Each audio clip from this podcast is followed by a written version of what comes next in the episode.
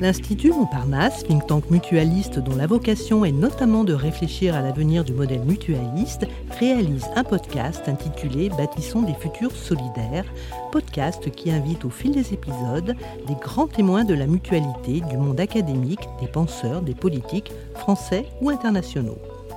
L'Institut Montparnasse a entamé depuis quelques mois une réflexion sur la démocratie renouvelée dans les organisations de l'ESS.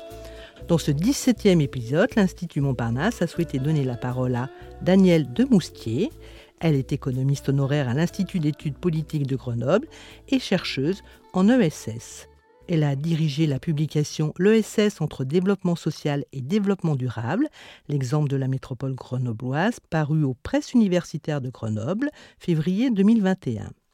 Avec nous, Jean-Louis Cabrespine, ancien président du Conseil national des chambres régionales de l'économie sociale et solidaire.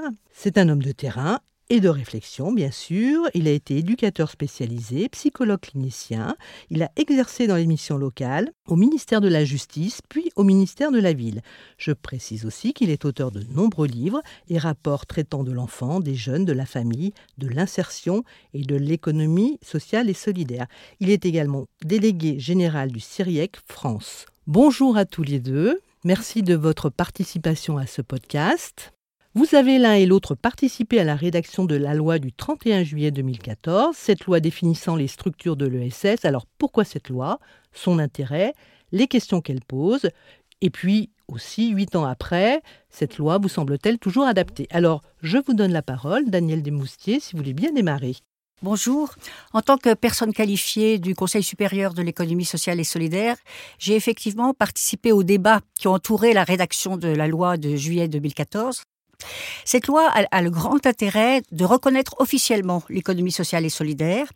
Elle avait été reconnue partiellement lors de la création de la délégation à l'économie sociale en 1981, mais vraiment c'est une loi qui permet euh, vraiment une connaissance beaucoup plus générale, globale et transversale de l'économie sociale et solidaire, et qui n'est plus vue comme une économie soit archaïque, soit marginale, soit comme simple auxiliaire des politiques publiques. Le deuxième intérêt de, cette loi euh, est de l'inscrire dans le développement des territoires, et notamment au niveau régional. La loi prévoit effectivement d'inscrire l'économie sociale et solidaire dans le schéma de développement économique régional, ainsi que d'organiser régulièrement une conférence en partenariat entre la région, l'État et, et la CRES. Toutefois, cette loi a un caractère très technique. Euh, la plus grande partie des articles, finalement, ne concernent qu'un statut particulier, souvent d'ailleurs à l'initiative des familles elles-mêmes, et elle tourne beaucoup autour de l'ESS simplement comme mode d'entreprendre, c'est-à-dire comme somme d'entreprise. Et il est dommage que le, préambule qui inscrivait l'économie sociale et solidaire davantage dans un projet politique de développement socio-économique global hein, ait été euh, supprimé. Néanmoins, ce souffle politique, ce souffle de projet politique a été repris par ESS France dernièrement, puisque à travers le projet de République de l'économie sociale et solidaire et du congrès qui s'est tenu en 2000, en décembre 2021, ESS France a manifesté effectivement toute l'ambition de l'économie sociale et solidaire, de s'inscrire dans une transition écologique, solidaire, sociale et bien sûr économique. Jean-Louis Cabrespine, est-ce que vous voulez bien réagir, à la fois compléter peut-être les propos et apporter votre, votre point de vue? Oui, cette loi, elle est, importante, comme le disait Daniel. Euh, elle est importante parce que, d'abord, ça a été la première fois qu'il y a eu une vraie concertation entre les acteurs de l'économie sociale et solidaire et les pouvoirs publics, que ce soit euh, l'État ou que ce soit euh, le Parlement, ou voire même des représentants des différentes organisations, des, élus. Et donc, il était important que, justement, dans les différents articles, on puisse retrouver le souffle qu'il y a dans l'économie sociale et solidaire.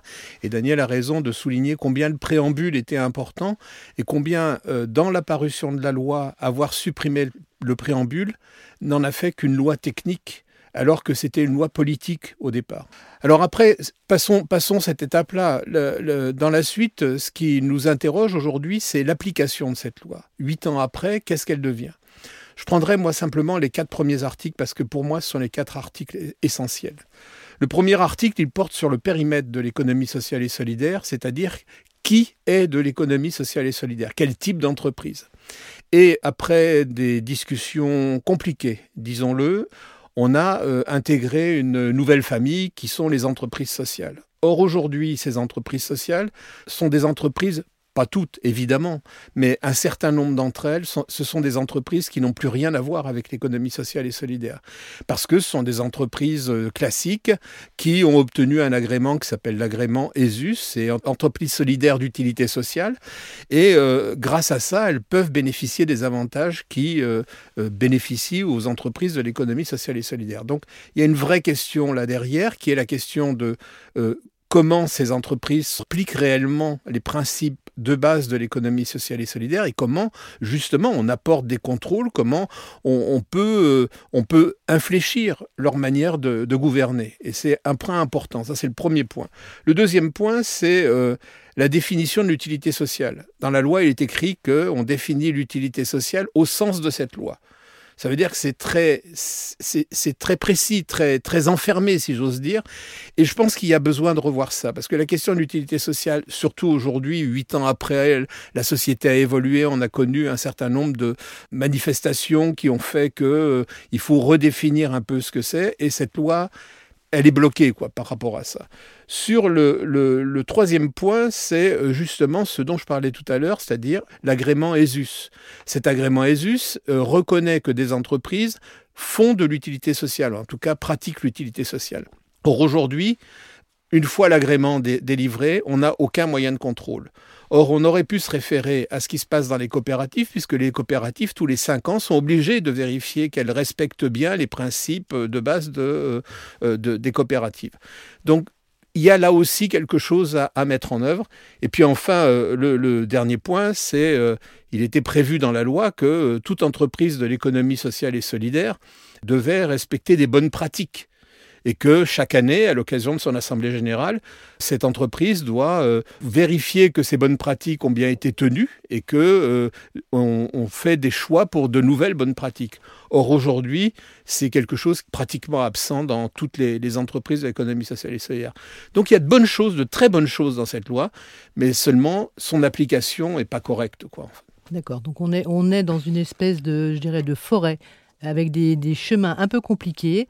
Donc euh, il y a un vrai sujet de clarification finalement, mais qui est bon signe, comme vous venez de le dire, puisque c'est signe de vie d'une certaine façon. Alors je me tourne euh, de nouveau vers vous, euh, Daniel Demoustier. Il y a un principe très, très basique, si je puis dire, mais très efficace et très nécessaire, qui est que dans une structure relevant de, l'ESS, le fonctionnement de la démocratie se, définit par une personne, une voix. Est-ce que vous voulez bien revenir sur ce principe-là? Qu'en est-il aujourd'hui? Oui, alors je crois que la démocratie, ou ce qu'on dit parfois la démocratie économique, est vraiment un, euh, des principes fondamentaux de l'ESS.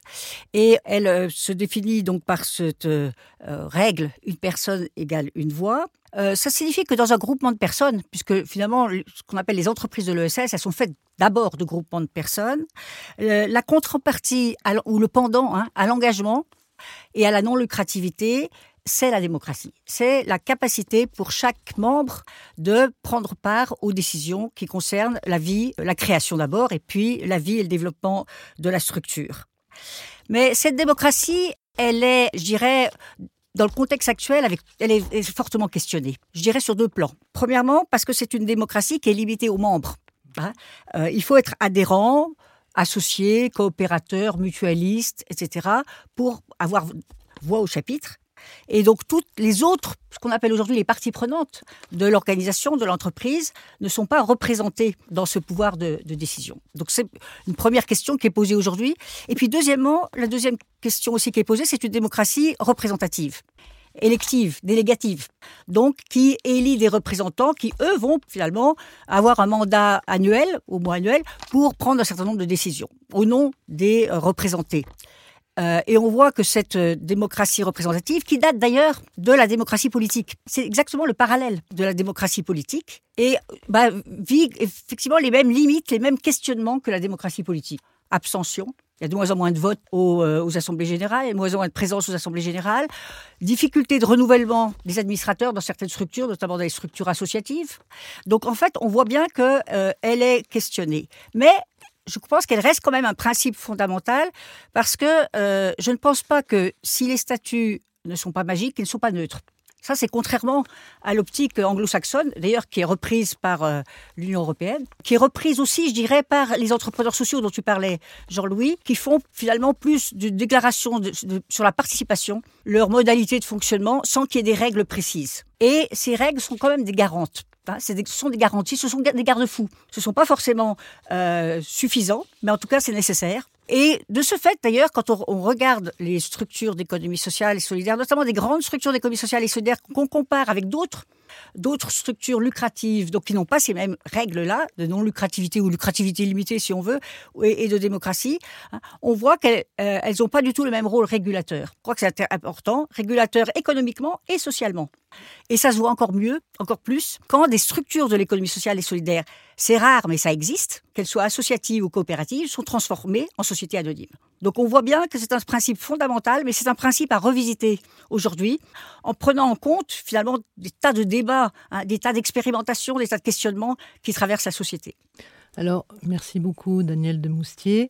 Euh, Jean-Louis Cabrespine, si on prend le temps de décortiquer en fonction des différentes formes, je dirais, euh, d'entreprises relevant de l'ESS ou a priori relevant de l'ESS, est-ce qu'on peut déjà faire des distinguos? Parlons des mutuelles, des banques coopératives, par exemple. Comment s'exerce euh, la, démocratie au sein de ces institutions?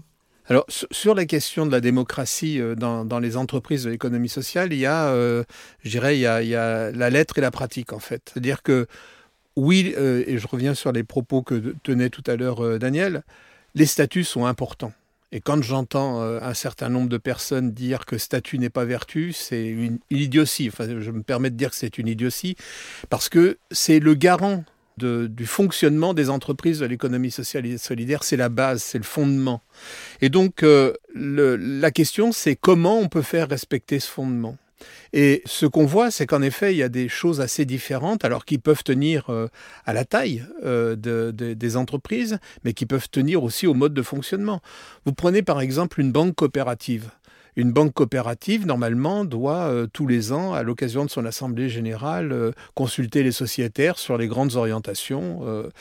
Le problème, c'est que euh, c'est souvent très complexe. Aller comprendre, aller faire comprendre à un sociétaire euh, tout ce qui est euh, le marché international, tout ce qui est les obligations légales auxquelles sont soumises les banques au niveau européen. Ils peuvent pas. Donc, du coup, les questions qui sont posées sont des questions souvent posées en plus par le numérique et qui font que on décourage finalement euh, les sociétaires de pouvoir s'exprimer. Et donc on voit bien que cette démocratie, elle, euh, elle a du mal à vivre. Alors j'ai pris les banques coopératives. Je pourrais prendre les mutuelles. On est à peu près dans le même registre. Hein. C'est-à-dire, euh, comment voulez-vous faire voter 2 millions de personnes dans, dans une mutuelle? C'est pas possible. Donc, du coup, on crée des strates on crée des strates avec des personnes sur le terrain avec, qui élisent des représentants et ces représentants se réunissant à l'occasion de l'Assemblée générale euh, annuelle. Bon. Sauf que à ce moment-là, le sociétaire se sent euh, dessaisi de sa responsabilité par rapport euh, aux mutuelles. il n'y a pas de bonne solution, mais en tout cas, on voit bien que ces solutions-là font qu'il y a une désaffection sur la vie que peuvent apporter les sociétaires. souvent, je regardais les, le nombre de votants, enfin le pourcentage de votants, on atteint très difficilement les 30 à 40% euh, plus, autour de 20, je crois. Même. Oui, oui, c'est ça, oui, mais, mais je, c'est, pour pas dire 20. Euh, excusez-moi, excusez-moi, Mais, non, non, mais je suis d'accord avec vous. Moi, j'avais, j'avais fait un, j'avais fait un décompte euh, quand j'étais président du, du CNCRES, c'était effarant. Et je peux vous raconter une anecdote là-dessus j'étais euh, représentant d'une mutuelle, d'une petite mutuelle qui s'appelait la Mosène, qui depuis euh, a été intégrée à la MGEN. Euh, donc j'étais délégué de ma région pour la Mosène. dans la région Bourgogne, il y avait 1500 foyers, c'est-à-dire il y avait 1500 votants. Le plus haut niveau de votants, c'est 75, c'est-à-dire 75 foyers se sont prononcés sur euh, les questions qu'on leur posait au moment de l'Assemblée générale sur 1500. Euh, du coup, le délégué que j'étais n'était représentatif que de peu de choses. Euh, voilà, 75 1500e. Donc, bon. Donc, on est vraiment devant quelque chose de, de compliqué dans la mise en œuvre. Même si les principes sont là, dans la mise en œuvre, c'est compliqué. Après, là où il y a, là où il y a aussi des interrogations, c'est par rapport au monde associatif. Alors, pour plusieurs raisons. La première raison, c'est, euh, enfin que, je vois, c'est euh, souvent, quand on est élu président d'une association, on n'a pas forcément les compétences pour gérer le fonctionnement, la vie de l'association. Et euh, vous le savez, euh, au Prud'homme, on a beaucoup d'associations qui se retrouvent sur des conflits prud'homaux parce que justement, euh, les instances n'ont pas, pas la connaissance. C'est pas qu'ils n'ont pas la volonté, ils n'ont pas la connaissance pour pouvoir gérer des personnels. Là, il y a une vraie question, c'est-à-dire comment on peut, euh, à partir du moment où on est président, comment on peut faire que ce président ait la formation nécessaire pour pouvoir euh, encadrer euh, son association. Le deuxième point, c'est que il y a un élément essentiel dans une association employeuse, ce sont les salariés. Or, les salariés ont très rarement voix au chapitre dans les décisions prises à l'intérieur de l'association. Daniel parlait tout à l'heure des parties prenantes. La première des parties prenantes dans une association, ce sont les salariés. Or, aujourd'hui, on voit qu'il y a peu de salariés qui ont euh, voix au chapitre. Et puis, dernier point, il y a une interrogation quand même aujourd'hui sur l'évolution du monde associatif. Euh, parce qu'on voit bien que dans les conseils d'administration, euh, euh, on a des personnes bon, je ne vais pas dire âgés, mais plus âgés. voilà, on a peu de jeunes dans les conseils d'administration. Mais parallèlement à ça, on voit qu'il y a un désir d'engagement des jeunes et un désir fort d'engagement des jeunes. Sauf que la structuration associative telle qu'elle est décrite, non pas dans la loi 1901, parce que la loi 1901, elle, décrit la possibilité de s'associer, mais dans, ce qu'on a fait après, c'est-à-dire la création de statuts, euh, euh, l'inscription dans des règles assez précises, fait qu'aujourd'hui, ça ne répond plus aux aspirations des jeunes, qu'ils ont des désirs d'autres manières de gouvernance. Et en particulier, on voit bien euh, beaucoup de collectifs euh, s'organiser pour les jeunes. Donc je pense qu'il y a un vrai travail là pour le coup à mener du côté des associations sur comment on peut réviser euh, la, la, gouvernance des associations autour de l'évolution de la société. Donc comment tirer le meilleur de l'ancien, si je puis dire, en tout cas d'une certaine expérience, au profit des jeunes qui ont cette vraie volonté effectivement de revenir sur ces mécaniques relevant de l'ESS. Donc ça c'est plutôt bon signe il va falloir trouver effectivement le terrain de communication euh, entre ces deux générations, finalement, on peut dire ça comme ça, pour le meilleur. De votre côté, Daniel, comment voyez-vous les choses? Quel est votre, euh, votre point de vue sur cette question? Oui, alors si on revient sur les associations, je pense qu'elles reposent sur, ce qui est devenu une fiction juridique, en fait. Hein. C'est-à-dire la fonction politique aux administrateurs et la fonction technique aux salariés. Or, on voit qu'avec l'essor de l'emploi associatif, depuis les années 60-70, hein, les associations sont de, réels employeurs, hein, avec toutes les difficultés de cette fonction d'employeur, comme tu le dis Jean-Louis. En fait, on ne peut pas laisser les salariés dans cette euh, hypothèse uniquement technique, alors qu'en fait, ils impriment fortement le projet politique de l'association. Donc il faut effectivement trouver des modalités pour que euh, les, euh, les, les, salariés et les bénévoles, les administrateurs puissent travailler conjointement. Alors pas forcément pour tout. Effectivement, sur la fonction employeur stricto sensu, il faut que les employeurs prennent leurs responsabilités, parce que souvent ils se dérobent aussi, hein, il faut être clair. Hein. Mais sur le projet politique de l'association, il faut effectivement que les, les salariés soient associés. Alors il y a beaucoup d'imagination dans les associations. Ça se dit pas, ça se retrouve pas dans les statuts, parce que la préfecture donne des statuts types que chacun est censé respecter. Dans la réalité, il se cherche beaucoup de modalités nouvelles pour associer d'une manière ou d'une autre, hein. alors soit à la redéfinition du projet associatif, soit aux relations avec les pouvoirs publics. Hein. Et je crois que c'est important parce qu'autrement, on voit émerger dans certaines associations une vie syndicale qui, à mon avis, est, euh, est contre-productive. Hein c'est pas pour dire qu'il ne faut pas qu'il y ait de syndicats dans les associations. Je pense que c'est tout à fait légitime, puisqu'il y a des salariés, qu'il y ait des syndicats dans les associations. Hein. mais il peut y avoir une pratique syndicale qui, à la fois, euh, respecte l'idée qu'il y a une forme de domination, de l'employeur sur le salarié, ça c'est la règle du salariat, hein, mais qu'il peut y avoir alliance aussi entre les administrateurs et les salariés, parce que les employeurs n'ont pas toujours toutes les mains de l'employeur, c'est-à-dire notamment les financements. Donc je pense que là, il y a vraiment des choses à reconnaître, parce que je crois que dans la réalité, ça se fait, mais qu'il n'y a pas la reconnaissance en fait officielle de, cette, de ces pratiques nouvelles. Dans, dans, les coopératives, je dirais que souvent, là, dans les scopes, les salariés sont associés. Mais ce qu'on voit, c'est que plus les scopes sont grandes, moins le taux de sociétariat est élevé, déjà. Hein. Et ça, c'est l'histoire se répète, hein, parce que depuis le début du XXe siècle, c'est ça qui s'est passé avec ce qu'on appelait les auxiliaires à l'époque. Donc ça, c'est déjà un premier problème. Et puis l'autre problème, c'est que, parce qu'on le voit sur mon territoire, on voit par exemple des coopératives de consommateurs qui se transforment en SCOP. Et du coup, ils évincent les, consommateurs. Et même dans les magasins, dans la disposition du magasin, on voit le changement. On voit que quand même la logique du consommateur n'est pas exactement la même que la logique du salarié. Et là aussi, je trouve qu'il y a des équilibres à tenir, hein, des compromis à faire entre ces deux logiques. C'est pour ça que je pense que le statut site pour les coopératives et tout ça, fait intéressant, puisqu'il permet effectivement de mettre autour du conseil d'administration les différents collèges, c'est-à-dire les différentes parties prenantes, hein, au moins salariés et usagers, consommateurs ou bénéficiaires, ça dépend comment on les appelle, et d'autres parties prenantes. Hein.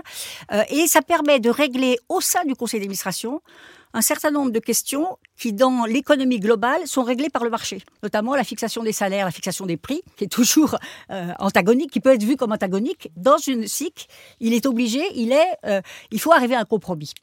Et je trouve que ça, l'intérêt de l'économie sociale et solidaire, c'est dans les tensions qu'elle vit actuellement. Alors tu parlais de la mutualité, la mutualité, effectivement, moi je peux parler en tant que mutualiste, hein, pas spécialiste de la mutualité, mais mutualiste je, dis franchement, je ne vote plus. Et pourtant, je suis adhérente de trois mutuelles.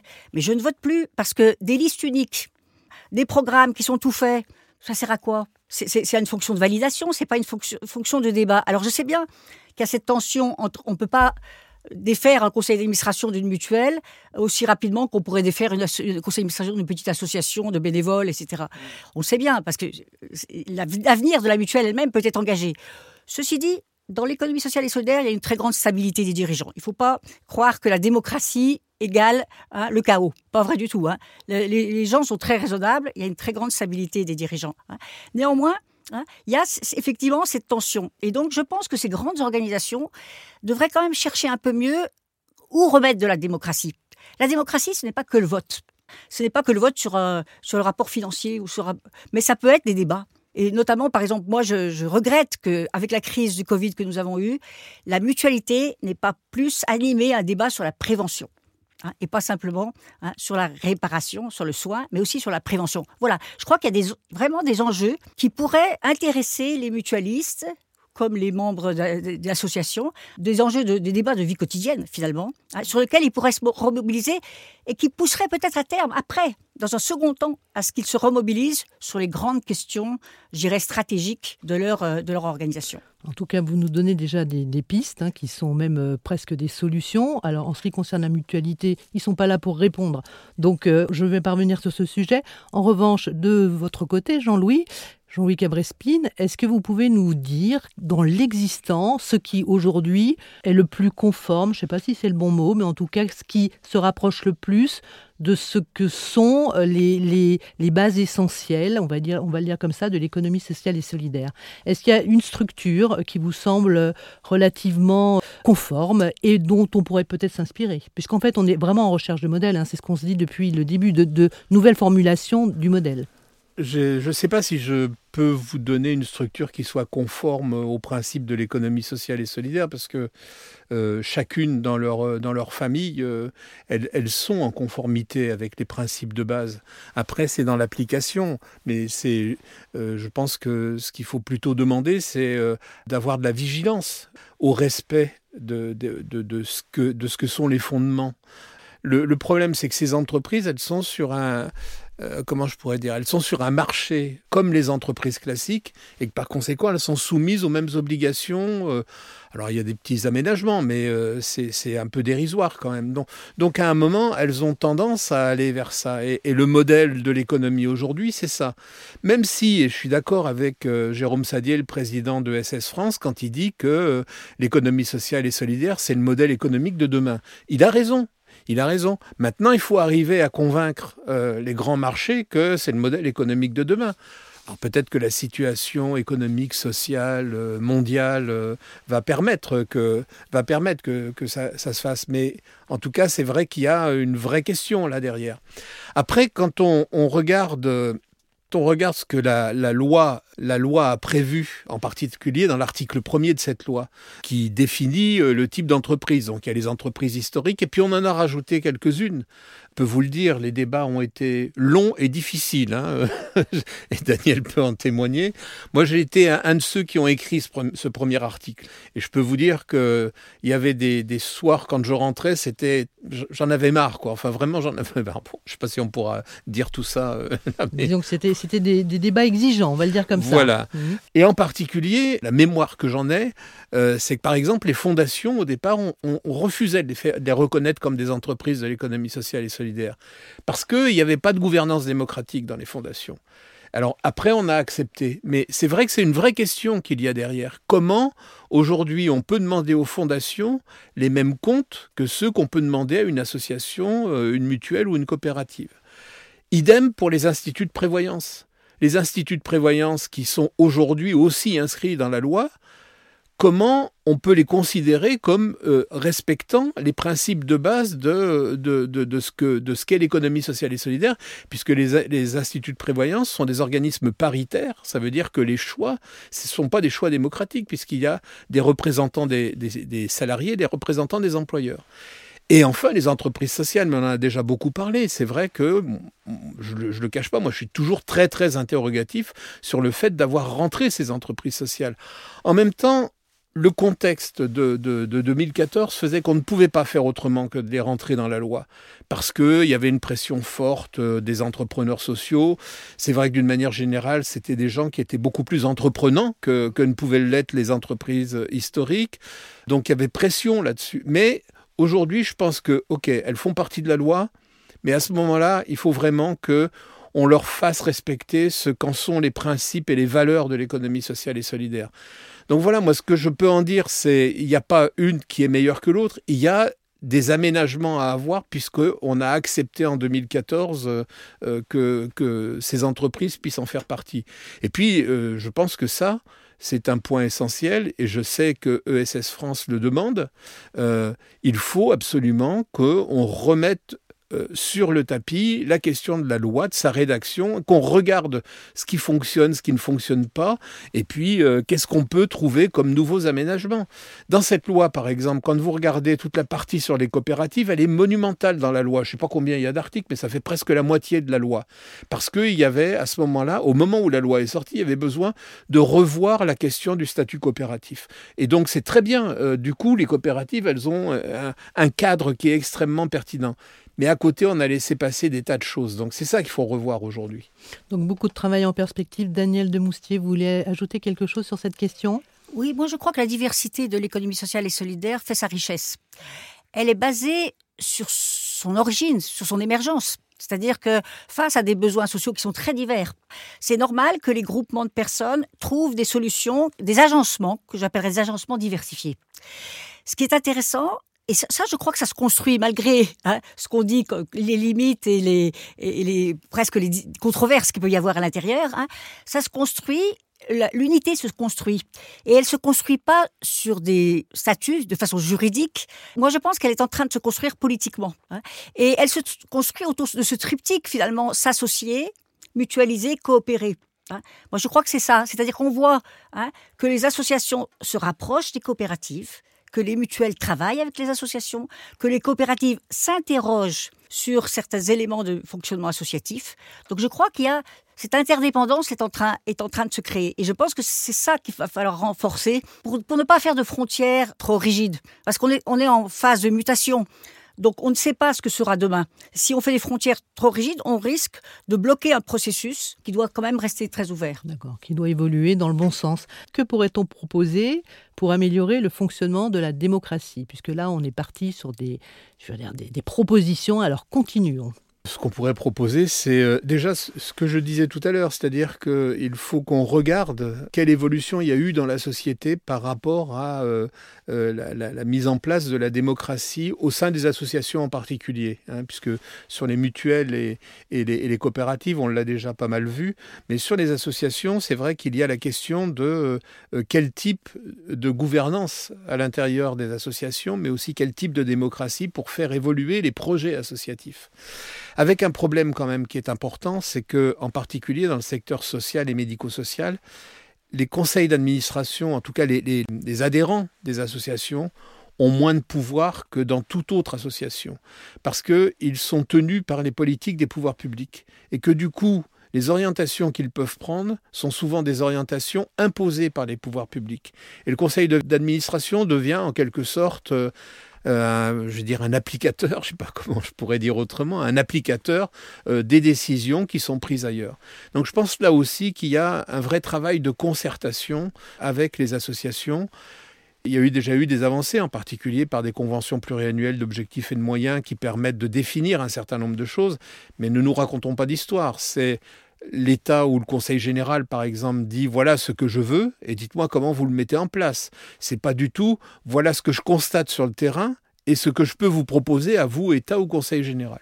Donc on, est devant euh, une, inversion en fait du rôle des associations, parce que les associations, dans leur, dans leur principe démocratique, entendent ce qui se passe sur le terrain, et aujourd'hui, quand on est prestataire pour les pouvoirs publics, eh bien, on est complètement dépendant d'eux. Et donc, du coup, la démocratie ne sert plus qu'à euh, animer euh, euh, ce, que Daniel disait tout à l'heure sur la, fonction employeur, sur les relations interindividuelles, mais elle, ne travaille pas sur l'orientation qu'on pourrait avoir par rapport à ce qu'on connaît de ce qui se passe sur le territoire. D'accord. Daniel, de votre côté, vous voulez compléter le, le propos de Jean-Louis? Oui, moi je pense qu'on peut, on peut quand même il y a beaucoup de pistes hein, d'amélioration de la démocratie. Je dirais en amont et au cœur de cette démocratie. Alors en amont, bah, par l'éducation. Hein, déjà, euh, et on voit que notamment autour de l'ESPER, il y a énormément de euh, projets, de processus qui sont mis en place dès l'école. Hein. on sait que l'école française n'est pas une, école de la démocratie, c'est plutôt une école de la discipline. Or, euh, quand on euh, expérimente dans le cadre de mon ESS à l'école, hein, des juniors associations, des juniors coopératives, ou quand se crée par ailleurs pour des adultes ou pour des jeunes adultes des coopératives éphémères, hein, c'est-à-dire des coopératives qui, ont une durée limitée dans le temps, c'est vraiment euh, l'apprentissage par l'expérimentation. Et je crois que ça, c'est euh, on vraiment On l'a perdu, ça, Daniel, parce que ça, ça existait, les, coopératives dans les classes. C'est un fonctionnement qui, a bien fonctionné. Voilà, alors l'Office de, de, la coopération à l'école, hein, depuis 1910, hein, donc c'est pas nouveau, mais connaît un renouveau. C'était un peu institutionnalisé, ça devenait la caisse scolaire hein, pour payer le voyage scolaire. Là, ça revient sous d'autres formes où les élèves sont amenés à devenir eux-mêmes hein, les acteurs de leur de leur structure, petite structure collective éphémère. Donc ça, je pense que c'est important. Et puis au cœur du processus démocratique lui-même, je pense qu'en en injectant de la démocratie participative dans cette démocratie représentative, moi, je ne fais pas partie de ceux qui disent il faut remplacer l'une par l'autre. Je pense que la démocratie représentative a sa propre légitimité. L'élection rend effectivement les élus légitimes pour prendre un certain nombre de décisions. Mais il faut que cette légitimité soit sans cesse enrichie par cette démocratie participative, hein, que ce soit des groupes d'expression, des espaces de proposition, des temps collectifs de, réflexion. Je crois que euh, nous avons vraiment des capacités d'imagination pour faire vite vivre cette démocratie euh, participative. Et je crois que les jeunes demandent ça. Quand ils créent des collectifs, c'est pour ne pas être enfermés dans des cadres trop rigides. Ils ont besoin, avec aussi les limites de la démocratie participative, on sait, hein, parfois les décisions ne se prennent pas ou alors se prennent finalement euh, en tout petit comité quand, quand tout le monde est parti parce que les réunions s'éternisaient. Jean-Louis, vous avez été également on l'a dit tout à l'heure, en grande proximité euh, des enfants, vous avez été éducateur. Quel est votre point de vue concernant la participation démocratique au sein des institutions et voire même donc de l'école? Ah, c'est un, point important et c'est pas seulement à l'école, c'est dans la vie quotidienne. Euh, et, Daniel en a parlé tout à l'heure et a cité un certain nombre d'expériences euh, qui existent. Alors, je suis depuis 1973 euh, un membre de la Ligue de l'enseignement, donc ce qui veut dire que, si vous voulez, la question de l'éducation et en particulier de l'éducation populaire est quelque chose qui, auquel je tiens beaucoup. Et je pense que c'est en, mettant en place de, l'éducation auprès de tout le monde, mais l'éducation voulant pas dire euh, des apprentissages, euh, étant euh, plus des, manières de vivre, des manières de, respecter l'autre, de pouvoir construire ensemble. Et je pense que ça, c'est essentiel. Et aujourd'hui, on le perd de plus en plus. C'est-à-dire qu'en fait, on se retrouve, on se retrouve moins qu'on se retrouvait avant au sein d'associations, par exemple, hein, pour pouvoir mener à bien des projets, des projets communs sur un territoire. Et encore une fois, ça rejoint ce que je disais tout à l'heure quand je parlais du, poids des pouvoirs publics, c'est qu'aujourd'hui, ce sont les pouvoirs publics qui déterminent les orientations qu'on a à prendre. Il faut retrouver le sens de d'être ensemble. L'association, c'est s'associer, c'est être ensemble, c'est pouvoir mener ensemble un projet, c'est construire ce projet, c'est le faire vivre et c'est vivre dedans. Or aujourd'hui, et, l'éducation passe par là forcément. Or aujourd'hui, on est de moins en moins dans ces logiques, on est de plus en plus dans des logiques euh, associatives, par exemple, à, à objet unique. C'est-à-dire qu'auparavant, vous aviez des associations euh, dans lesquelles vous aviez de l'éducation parce que vous traitiez d'un ensemble de, questions. Vous pouviez aussi bien euh, discuter du foot euh, que de la lecture. Aujourd'hui, vous avez une association d'échecs. Ils font l'échec, des, échecs. Bon, voilà, ben, c'est très bien. Mais ça, n'ouvre pas. Or, je pense que l'éducation populaire est essentielle là-dessus. Voilà. et c'est un des points sur lesquels il y a vraiment à travailler. Donc la société, c'est un tout, donc c'est difficile de tronçonner, ce que vous êtes en train de dire. Donc question suivante, vous avez une idée, une image très concrète et sans doute très complète de ce qu'est l'économie sociale et solidaire aujourd'hui en France. Est-ce qu'il y a un outil? Est-ce qu'il y a une carte qui pourrait permettre à des générations moins rompues que vous à ces questions de s'y retrouver? Alors oui, depuis, euh, je ne sais même plus depuis quand, on doit en être au sixième exemplaire, je crois. Conseil national des chambres régionales d'économie sociale et solidaire a créé un observatoire de l'économie sociale et solidaire. Et cet observatoire sort tous les deux ans un atlas de l'économie sociale et solidaire qui donne tous les éléments, euh, tous les éléments de, de, euh, de, de, ce qui peut s'y passer, si vous voulez. Donc avec euh, à la fois des statistiques qui sont des statistiques chiffrées du nombre d'entreprises, du nombre de salariés, du nombre d'adhérents, la place des femmes dans l'économie sociale et solidaire, etc. mais aussi des, des, de la réflexion. Par exemple, un certain nombre de chercheurs écrivent des articles, Daniel a d'ailleurs écrit hein, dans, dans, des atlas précédents. Aujourd'hui, cet atlas continue à apparaître, mais euh, les, chambres régionales d'économie sociale et solidaire sont maintenant membres de ESS France, qui est la structure fêtière de l'économie sociale et solidaire. Et donc ESS France fera apparaître cet atlas euh, qui est disponible euh, auprès de ESS France et aussi dans les bonnes librairies. Bien, merci pour ce point de repère qui est essentiel pour avancer dans le sens que vous avez décrit. C'est ma dernière question. On va vous donner la parole, déjà dans un premier temps, à vous Daniel. Alors doit-on s'inspirer de pratiques venues d'ailleurs, d'autres structures, d'autres courants de pensée ou d'actions comme la citoyenneté économique par exemple? Oui, je crois que l'ESS a tout à gagner à, s'ouvrir à, d'autres mouvements qui travaillent la société comme elle veut la travailler aussi. Hein. Je pense d'un côté euh, au, mouvement sur le climat, hein, ces mouvements de jeunes, parce que qui sont souvent informels, hein, euh, parfois qui paraissent un peu excessifs, mais qui essayent d'inventer d'autres modes d'organisation, d'autres modes de fonctionnement, hein, et notamment autour euh, d'une parmi d'autres méthodes, qui est la sociocratie, par exemple, hein, où euh, on utilise les élections sans candidat, le tirage au sort des représentants, le consensus, le consentement. Enfin, voilà, il y a beaucoup de d'imagination et, de, tests en fait. Hein. Je crois qu'il n'y a pas de méthode magique, hein. mais euh, en, s'inspirant de ce qui se fait ailleurs, on peut aussi euh, avancer. Et puis un autre euh, élément qui me paraît aussi important, c'est un élément étranger, hein, c'est tout le mouvement communautaire anglo-saxon.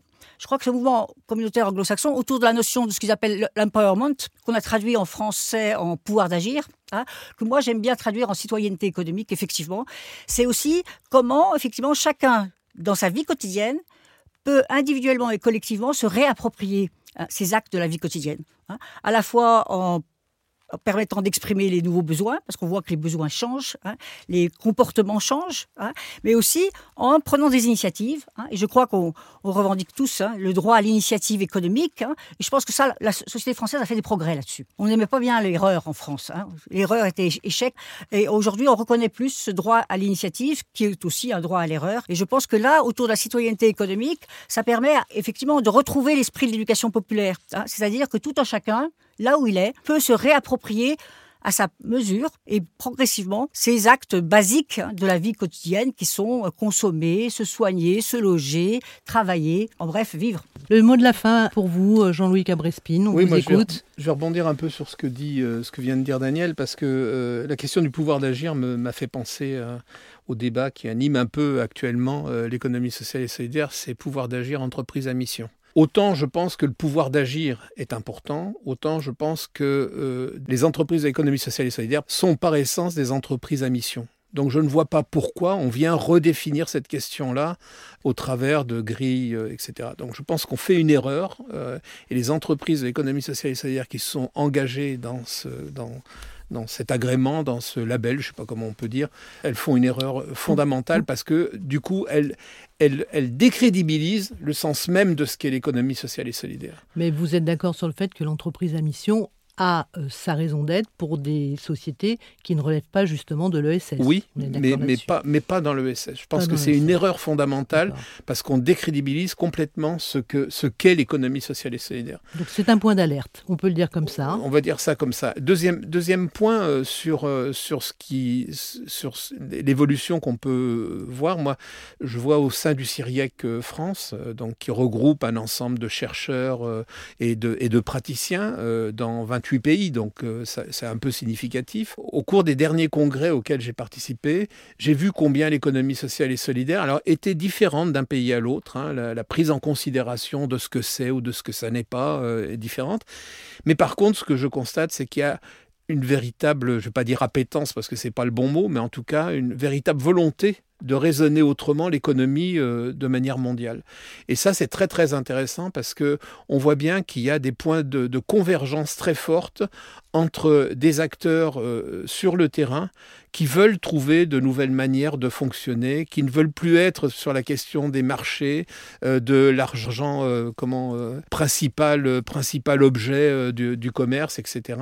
Et je trouve que là, il ça mériterait vraiment qu'on travaille de manière plus approfondie, en tout cas qu'on ait une connaissance plus approfondie de ça.